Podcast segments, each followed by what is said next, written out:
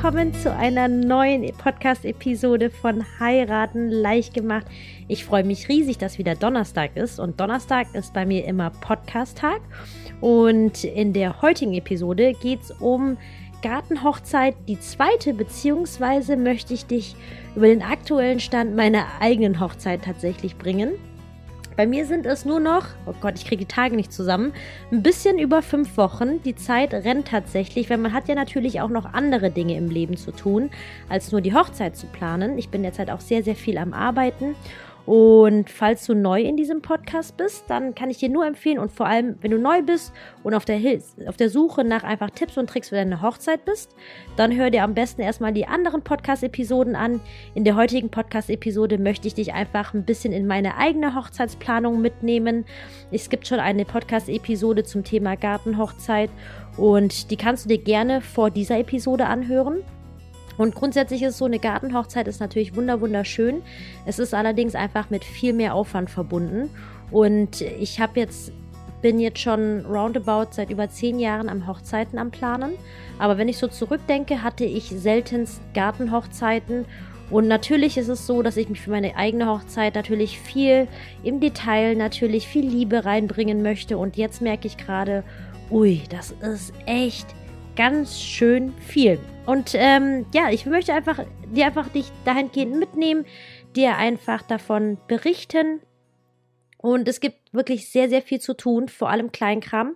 Und Kleinvieh macht ja bekanntlicherweise Mist. Und in meinem Fall habe ich das Gefühl, das ist ganz, ganz schön viel Mist.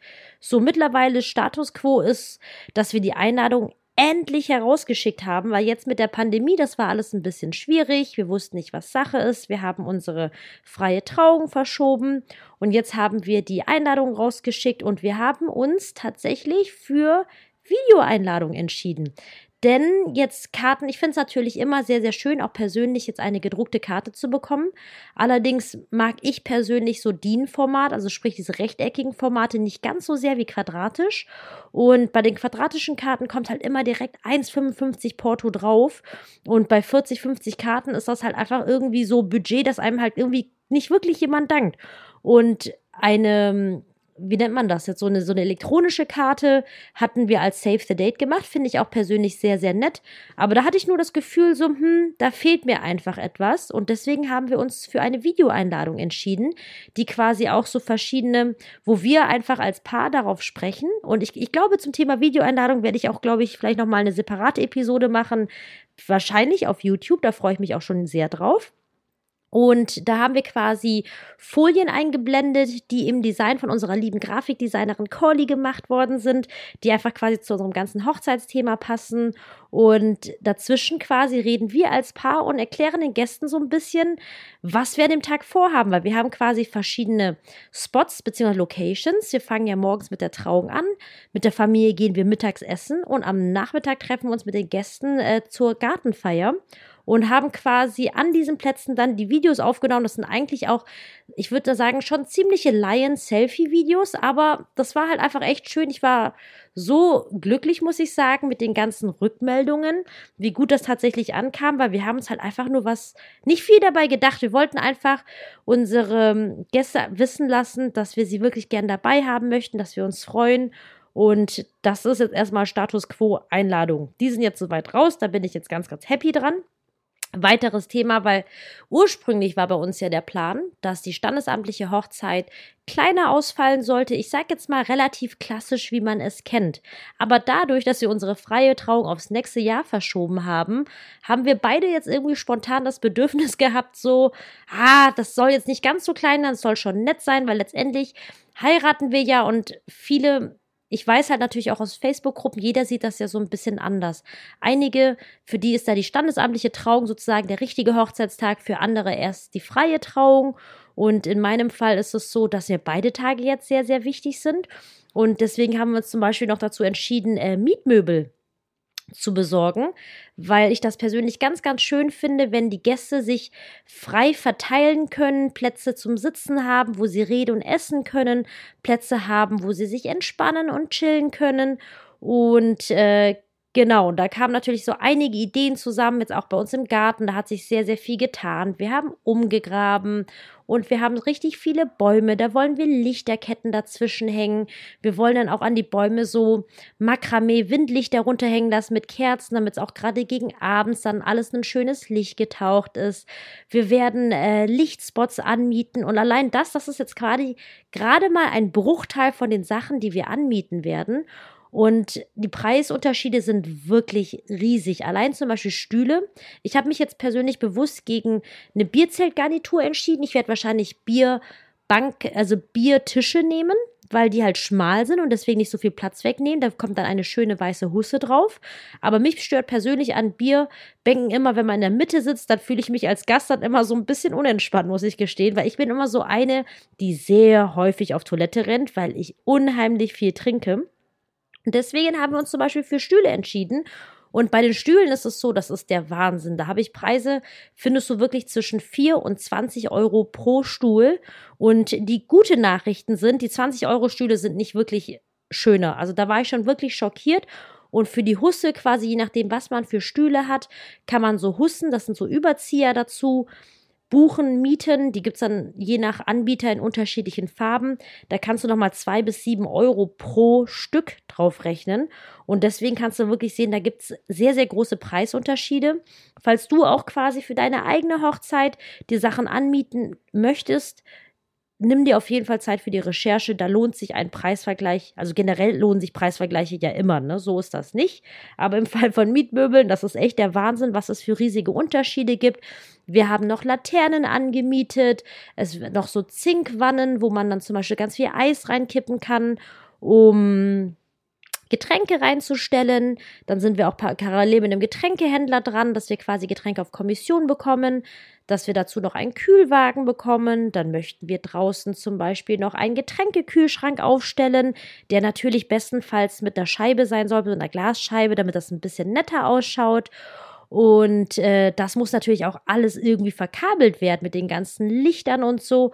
Und da sind wir jetzt quasi parallel auch noch an einer Firma dran, die ähm, Technik macht, quasi, dass wir auch quasi die Spots für die Bäume, dass wir auch das Haus abends anstrahlen und genügend Verkabelung haben und auch natürlich Technik für die Musik.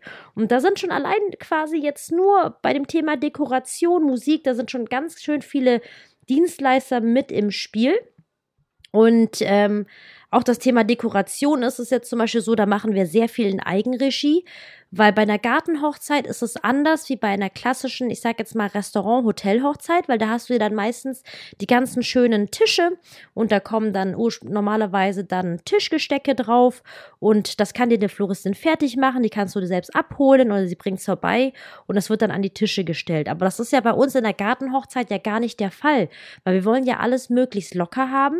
Allerdings ist es mir halt wichtig, dass einfach das allgemeine Gefühl auf der Hochzeit einfach viel Leichtigkeit, viel Fröhlichkeit drin ist. Und deswegen werden wir zum Beispiel so viele Bänder in die Bäume knoten. Wir werden so kleine Wimpel basteln, die man so in den Boden stecken kann, dass die Gäste, weil wir zum Beispiel auch ähm, vor unserer Tür, da können zwei, drei Häuser, äh, nicht Häuser, zwei, drei Autos parken. Und dementsprechend werden wir die Gäste zu einem anderen Parkplatz lotsen, der glücklicherweise nur fünf Fußminuten entfernt ist und der führt auch durch einen Park hier durch. Und wir möchten ja natürlich, dass die Gäste schon auf dem Weg vom Parkplatz zum Haus einfach schon in positive Stimmung getaucht werden. Und deswegen habe ich zum Beispiel meine Nichten werde ich dann anheuern, ähm, dass sie dann mit Kreide dann so kleine Herzchen auf den Boden malen. Und äh, dann werden wir quasi auch schon so Bänder entlang des Weges, dass man auch sieht, dass man auf dem richtigen Weg ist. Und da kommt halt relativ viel zusammen. Und mit diesen ganzen Selbstbasteleien, da kann ich dir nur sagen, bei sowas lohnt es sich tatsächlich, das selbst zu machen, weil du kannst natürlich alles auslagern. Ich rede natürlich auch immer davon, ähm, sich möglichst wenig Stress aufzuhalsen. Und ähm, möchte jetzt hier an der Stelle einfach nur meine Erfahrung mit meiner Gartenplanung quasi teilen, dass man einfach wirklich vorab viel organisieren muss. Weil es sich einfach für solche Kleinigkeiten einfach nicht lohnt, eine Fachkraft zu holen. Das wäre einfach wirklich viel zu viel teuer. Und deswegen ist es wirklich sehr, sehr wichtig, dass du von vornherein, so früh es geht, wirklich einplanst, wie viele Helfer du hast und wer was machen kann. Und ich würde sagen, Thema Helfer, da werde ich jetzt nur ganz kurz anreißen, aber da mache ich bestimmt noch eine eigene Podcast-Episode dazu. Weil im Leben, nicht nur bei der Hochzeitsplanung, ich glaube, im Leben ist es allgemein einfach ganz, ganz wichtig, beziehungsweise sind Helfer einfach wirklich alles. Also ich, ich wenn ich so an mein Leben zurückdenke, ich habe so viel Hilfe bekommen von Freunden, von Familie und das ist ja auch einfach mega schön. Und jetzt auch im Falle der Hochzeit, ich bin so dankbar über alle Freunde, die mich unterstützen. Das kannst du dir wirklich gar nicht vorstellen. Wir haben ja noch so einige Bastelaktionen vor uns. da freue ich mich schon riesig drüber, wo wir dann einfach quasi ein bisschen quatschen, zusammensitzen, Zeit miteinander verbringen und Dinge für die Hochzeit basteln. Das Gute ist, ich habe jetzt auch meine ganzen Brautschuhe bestellt und äh, dann nutze ich quasi den Basteltag, damit meine ganzen Freundinnen mir auch dabei helfen können, quasi die richtigen Brautschuhe auszusuchen. Und für das Basteln braucht man natürlich auch viel Equipment. Das darf man wirklich nicht unterschätzen für eine Hochzeit, wie viel Zeug du tatsächlich brauchst. Und in meinem Fall ist es zum Beispiel so, dass alle möglichen Freunde gerade Klopapierrollen für mich sammeln und Zeitungen. Und ich habe das Riesenglück, dass ich eine Freundin habe, die zeitgleich auch Hochzeitsplanerin ist. Und ähm, sie hat sehr gute Kontakte zu einem Verlag und hat es tatsächlich geschafft, mir eine komplette Rolle mit Zeitungspapier zu besorgen. Und weil wir nämlich ganz, ganz viel mit Pappmaché basteln werden. Und das ist schon mal so eine Riesenbürde, die vor den Schultern ist, weil heutzutage ist es ja gar nicht mehr so einfach, Zeitungen zu sammeln wie damals zumindest, weil so viele Leute ja gerade keine Zeitungen mehr lesen. Und wie du siehst, steht wirklich sehr, sehr viel an. Und Thema Freunde ist es einfach so wirklich Gold wert. Ich glaube, wir alle haben einfach tolle Freunde. Jeder Freund, jede Freundin hat ganz, ganz tolle Qualitäten. Und ich glaube, man muss einfach nur wirklich wissen, womit man die Freunde tatsächlich einspannen kann. Weil man darf natürlich auch nicht vergessen, die haben halt auch ihr eigenes Leben. Die haben viel zu tun und dass man natürlich die auch nicht überlastet und einfach quasi kleine Aufgaben äh, abdelegiert und äh, sich so quasi unterstützen lässt. Und so hat man natürlich auch viel weniger Stress. So, und das ist jetzt so der aktuelle Status quo. Heute waren wir auch noch bei unserer Goldschmiedin richtig, richtig schön, weil sie hat nämlich so ein richtiges Atelier, wie man es sich halt wirklich vorstellt, weil man hat ja immer so Vorstellungen wie aus dem Film, aber die Realität weicht ja immer so ein bisschen ab.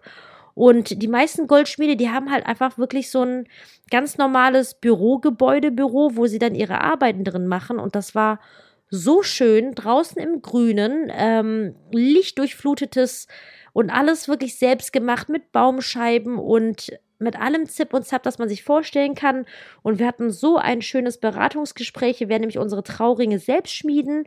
Und wenn ihr noch nicht so weit seid, quasi Trauringe zu machen, ich glaube, während ich darüber spreche, denke ich, wäre das auf jeden Fall auch nochmal eine Podcast- oder YouTube-Episode tatsächlich wert, die ich dann vielleicht rausbringen kann von unserem Schmieden, weil man einfach so viel festlegen kann, was man einfach bei einem Juwelier gar nicht könnte, tatsächlich. Die einzelnen Breiten, die Dicke, ob was reingraviert werden soll, ob verschiedene Materialien miteinander verbunden werden sollen, was für Steine eingesetzt werden sollen, ob irgendwelche Schraffuren reingemacht werden sollen. Das ist richtig, richtig cool.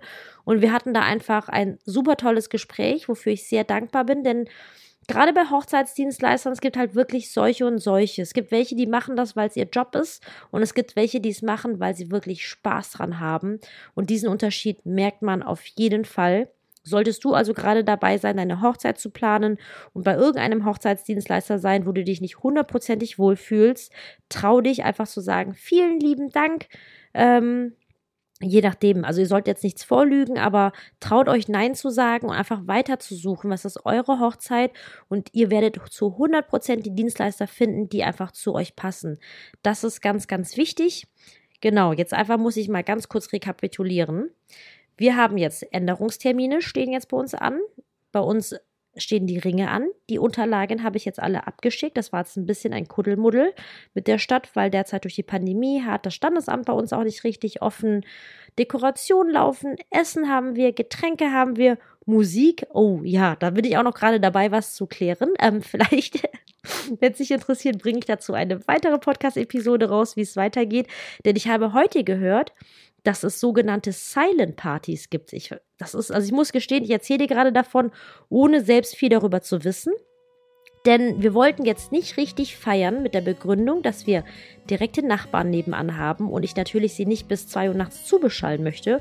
Und genau aus diesem Grund gibt es mittlerweile sogenannte Silent Partys, wo alle Gäste mit Kopfhörern ausgestattet werden und da läuft halt zeitgleich die gleiche Musik drauf. Und äh, das ist mir heute quasi von erzählt worden und ich bin total ähm, quasi, ähm, fand das total cool, werde mich jetzt weiter dazu erkundigen, weil so könnte ich natürlich meine feierwütigen Gäste, die ich noch habe, so ein paar Freunde, die natürlich zur späten Stunde auch glücklich stellen. Aber das ist auf jeden Fall noch offen. Da sage ich, äh, Fortsetzung folgt. Und ich denke, du bist jetzt zumindest jetzt auf dem Laufenden, was meine eigene Hochzeitsplanung angeht. Es ist viel zu tun, aber es macht mir wirklich riesig Spaß. Es und hoffe einfach, dass du einfach gerade bei deiner Hochzeitsplanung genauso viel Spaß hast. Wenn es noch ein bisschen weit hin ist zu deiner Hochzeit, das ist normal. Da hat man noch nicht so viel zu tun. Man ist halt einfach nur viel am Recherchieren. Aber kurz davor, da steigt die Vorfreude schon immens und ebenso halt tatsächlich bei mir. Und ja, da wollte ich dir einfach nur so einen kleinen Auszug aus meiner kleinen Hochzeitsplanung geben. Ich freue mich wie immer sehr, dass du zugehört hast und ich wünsche dir erstmal eine tolle Woche und hoffe, dass du nächste Woche wieder reinschaltest. Und ich sage bis dahin, deine Kim.